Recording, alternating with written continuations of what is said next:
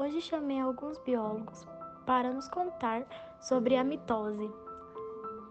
Entre eles estão Isabelle Malheiro, Davi Vilela, Fernanda Aparecida e Sofia Ságina. E eu sou Isabela Fernandes, a entrevistadora. Então, primeiramente, olá, sejam bem-vindos. Para começar, conta um pouquinho pra gente sobre o que é a mitose. A mitose é um processo de divisão celular onde uma célula dá origem a duas outras. Ele é ocorrido nas células eucarióticas, são células presentes na maioria dos organismos vivos. A mitose é muito significativa para a regeneração e o crescimento de organismos, quais possuem múltiplas células, e, além disso, para a reprodução assexuada de alguns organismos unicelulares. Este processo se divide em quatro fases: prófase, metáfase, anáfase e telófase. Uh, o Davi falará sobre a prófase, a Fé sobre a metáfase, a Isa sobre a anáfase e eu sobre a telófase. Certo, é um processo bastante interessante. Mas enfim, Davi, fale um pouco sobre você, seu trabalho e explique, por favor, o que é prófase. Bem, eu trabalho no Centro de Pesquisa sobre o Genoma Humano e Células-Tronco. Lá investigamos doenças genéticas e células-tronco e aperfeiçoamos os testes diagnósticos. Muito legal, seu trabalho é muito útil para a humanidade. Então, voltando ao nosso assunto, o que é prófase? Prófase é a primeira e mais longa fase da mitose. Nela começa a divisão. É a etapa durante a qual os cromossomos condensam-se e tornam-se visíveis dentro do núcleo. Os centríolos, após serem duplicados, afastam-se para os polos da célula e entre eles forma-se o fuso cromático.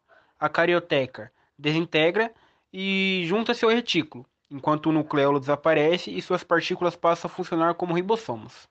Muito obrigada, Davi, pela resposta e pela sua atenção. Agora irei chamar a bióloga Fernanda para a gente conversar. Olá, Fernanda. Conta um pouquinho para a gente sobre onde você trabalha. Tarde, eu trabalho no Instituto Butantan. Produzimos vacinas e soros. Todos eles são destinados para o Ministério da Saúde, que, por sua vez, distribui para o SUS. Além disso, trabalhamos na ilha de Queimada Grande. Lá estudamos a jararaca. É uma espécie de serpente. A maioria de conhecimentos sobre a espécie foram gerados por nosso instituto. Nossa, muito interessante a contribuição de vocês. E conta um pouquinho pra gente qual é a próxima etapa da mitose. É a metafase. Essa é a etapa que os cromossomos apresentam o máximo de condensação. Por isso, é a etapa que melhor se apresenta para o estudo do cariotipo de um indivíduo. Para facilitar a análise do cariotipo, os pesquisadores usam uma substância denominada colchicina, que bloqueia a mitose para melhor estudar o processo do mitotico. Os cromossomos dispõem uma placa equatorial. Ok, Fernanda, muito obrigada. Agora vamos conversar um pouquinho com a Isabelle. Então, Isa, a mitose é mesmo um processo muito interessante. E antes de contar sobre a terceira fase, que é o que eu vou te perguntar, fale um pouco sobre o que você faz. Eu sou uma pesquisadora do Instituto Nacional de Ciência e Tecnologia das Células Tronco em Doenças Genéticas Humanas. Lá analisamos amostras, visando usar nossas descobertas a favor da saúde. E como vocês fazem para estudar tais amostras? No centro de pesquisa, nós aplicamos uma substância chamada colchicina, que ela interrompe a divisão celular na fase anterior à anáfase, ou seja, na metáfase. Ela destrói os microtúbulos que formam as fibras do fuso, e sem eles a anáfase não pode acontecer. E quando interrompemos a divisão celular, podemos visualizar e trabalhar melhor com as nossas amostras. Você acha que este significado resume bem o que ocorre nesta fase? Sim, pois na anáfase ocorre a separação das cromâtides irmãs, sendo metade levada até uma extremidade da célula e metade até a outra. Você pode explicar um pouquinho resumidamente o processo da anáfase? Claro! Anteriormente, na prófase, foram formadas pelos centrosomos as fibras do fuso. Uma informação muito importante para entender a anáfase, pois eles são os responsáveis por trazer as cromâtides irmãs até as extremidades. Nessa fase, quando as cromâtides irmãs são separadas, elas passam a ser chamadas de cromossomos filhos. E apesar de ter mudado a quantidade de cromossomos, a quantidade de DNA continua a mesma. E basicamente, esses são os eventos que ocorrem durante a anáfase. Desde já agradeço a sua disposição, Isa, foi muito interessante, muito obrigada. Agora vamos conversar um pouquinho com a Sofia. Bom, chegamos à última fase, então, Sofia, fala um pouco sobre seu trabalho e depois sobre a telófase, por favor. Boa tarde, eu sou professora no Instituto de Biociências da Universidade de São Paulo. Lá ensinamos ciências biológicas e oferecemos graduação e pós-graduação. Apesar disso, o Instituto possui serviço de divulgação de informações científicas por meio de comunicação, produção de audiovisuais, filmes, palestras e exposições.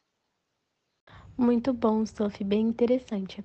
Agora revela para nós o que é a telófase. Bem, na telófase, os cromossomos chegam aos polos e têm início da sua desespiralização até alcançarem novamente a forma de cromatina. Formam-se as cariotecas das duas novas células a partir dos fragmentos do retículo. Aparece no novo nucleolo em cada núcleo. Desintegra-se o fuso mitótico uh, acromático e o citoplasma entra no processo da uh, citossíntese ou citodiérese que separa duas células filhas. Nesse ponto se encerra o processo da mitose. Como a gente pode ver, é um processo bem complicado, né, Sophie? Muito obrigada pela sua participação. Agora eu vou falar um pouquinho com o Davi. Oi, Davi. Então, como podemos perceber, a mitose é bastante interessante. E eu queria perguntar quais são as vantagens deste processo. Então, o fato de permitir renovar as células com o mesmo material genético, a possibilidade da reprodução por si mesmo nos seres unicelulares, gerando dois seres idênticos a partir de um. Agora, nos seres mais complexos, permite crescimento corpóreo, regenera lesões e renova tecidos. Então, podemos perceber que a mitose favorece rápido aumento da população e a estabilidade genética. Certo, Davi, muito obrigada. Agora eu queria fazer mais uma pergunta para Fernanda Agora que nós sabemos das desvantagens, é, eu queria que você falasse um pouquinho sobre quais são as desvantagens. Olha, na mitose não é possível ter variações genéticas, por motivos de uma célula dar origem a duas células filhas, com o mesmo material genético. Por isso, elas são idênticas entre si. E há também mutações, os resultados dos erros de divisão da célula. Aliás, existe mais um processo de divisão celular, que é meiose. Qual é a diferença entre mitose e meiose? Agora eu vou explicar para vocês a diferença entre mitose e meiose. Na mitose ocorre apenas uma divisão. Formam-se duas células geneticamente iguais. As células filhas possuem o mesmo número de cromossomos da célula mãe. Ocorrem em células somáticas. Uma célula produzida por mitose, em geral, pode sofrer uma nova mitose. Porém, na meiose é diferente. Ocorrem duas divisões sucessivas, formam-se quatro células geneticamente diferentes. As células filhas possuem metade do número de cromossomos da célula mãe. Ocorrem células germinativas para a produção de gametas ou esporas, e uma célula produzida por meiose não pode sofrer meiose. Obrigada, Isa. Agora ficou bem claro para o pessoal entender. E por último, é, Davi, é, como seres humanos podem usar mitose? Conta um pouquinho pra gente. A mitose pode até ser rentabilizada pelos homens, de modos diferentes. Um deles é a técnica agrícola, onde eles fazem a regeneração de plantas inteiras a partir de alguns fragmentos, por exemplo, em begônias, roseiras, árvores frutíferas, tudo isso em laboratório, onde as bactérias geneticamente modificadas são postas a se reproduzirem de forma rápida e assexuada, através de duplicação mitótica, por exemplo, para produzir insulina. Na exploração de cortiça, as cascas dos sobreiros é regenerada por mitose, e em muitas outras atividades que se tornam possíveis graças à existência deste processo de duplicação celular. Muito obrigada, Davi. Agora chegamos ao final da nossa entrevista. Agradeço a participação de todos. Agora sabemos o que é a mitose, quais são as fases, as vantagens, as desvantagens, diferenças de meiose e mitose e o uso da, da mitose pelos seres humanos. Aqui encerramos nosso podcast. Muito obrigada pela atenção e a participação de cada um.